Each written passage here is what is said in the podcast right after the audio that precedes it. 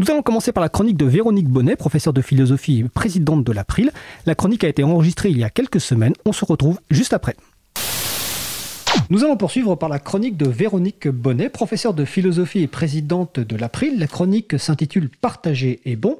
Et aujourd'hui, Véronique va nous commenter un texte de Richard Stallman intitulé Pourquoi le logiciel libre a besoin d'une documentation libre. Véronique, je te passe la parole. Alors en effet, Fred, il s'agit d'un article de Richard Stallman, un article de 1996. Il se trouve que la philosophie GNU se réjouit que l'utilisateur s'interroge. Et d'ailleurs, euh, tu l'as euh, dit, euh, tu as dit ce titre, cet article a pour titre une question. Quand un enfant demande pourquoi, pour la première fois, il est important de trouver les mots pour expliquer, pour transmettre ce qu'on croit avoir compris, pour qu'il gagne en autonomie, devienne plus confiant dans ce qu'il fait, en comprenant pourquoi il le fait. Alors, il y aura beaucoup de pourquoi qui suivront.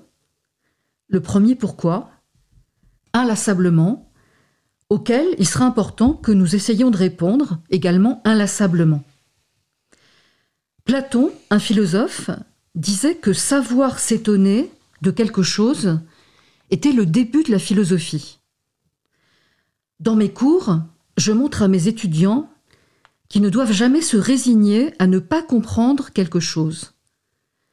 S'interroger est un droit, et sans doute aussi un devoir.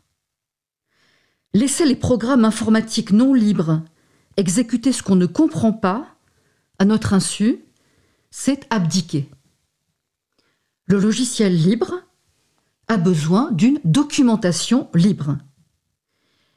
Richard Stallman se réfère à une expérience qui fut la sienne.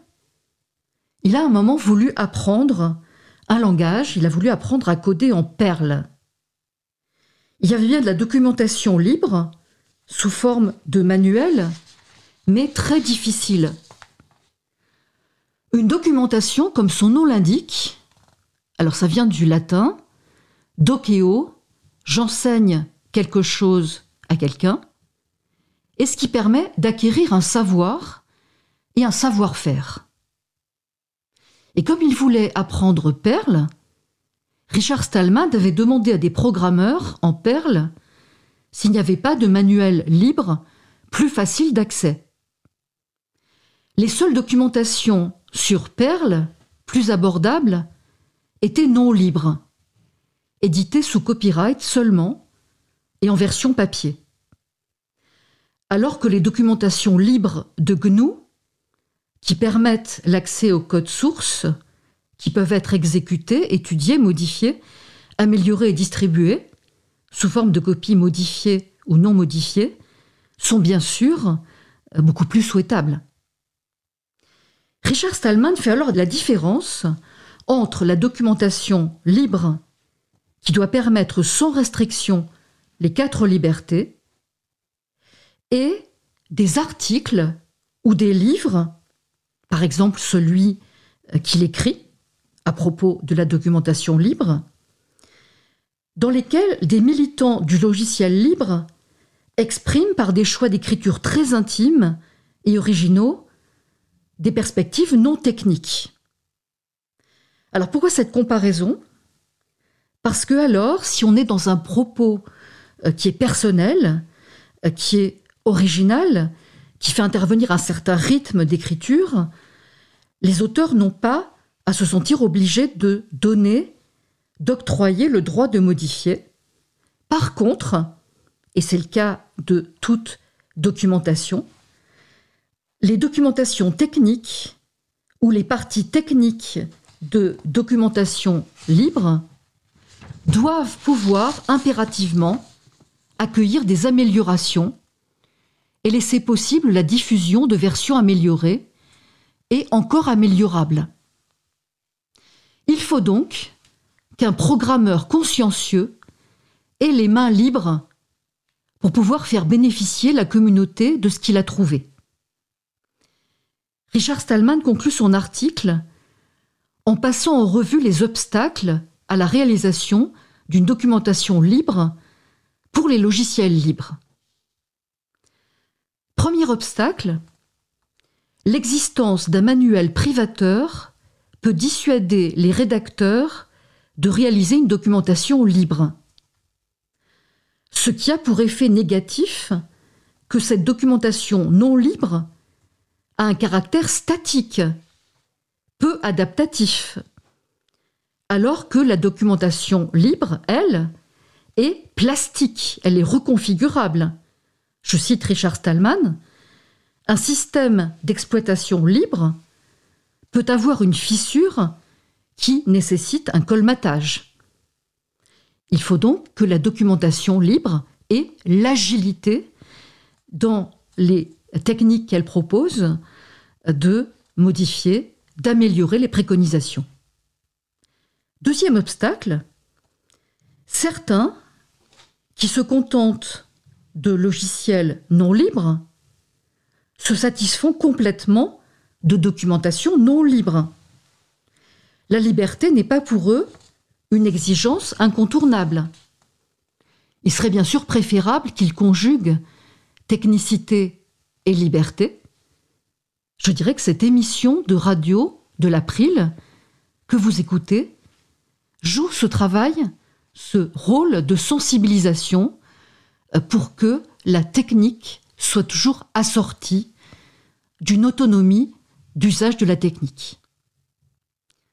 Autre obstacle, les manuels non libres, les éditions privatrices, malgré leur insuffisance, font de l'ombre à la documentation libre, en perte de vitesse. Et en 1996, lorsque Richard Stallman écrit cet article, il constate Nous continuons à perdre des manuels, à perdre des manuels libres. D'où un double appel. D'abord aux rédacteurs, pour qu'ils rendent leur documentation libre.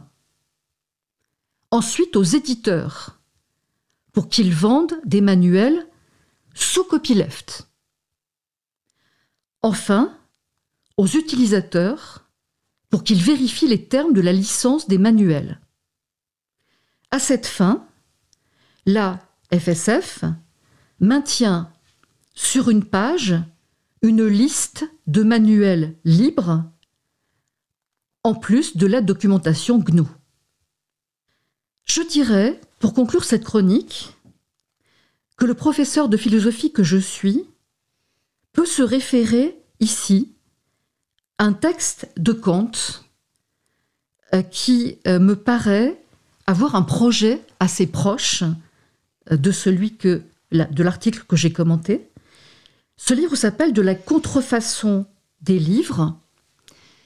Et dans ce texte, Kant fait l'hypothèse que lorsque le savoir n'est plus disponible, lorsqu'un livre n'est plus édité, ou lorsqu'il est édité en nombre insuffisant d'exemplaires, alors il faut que le public s'en empare.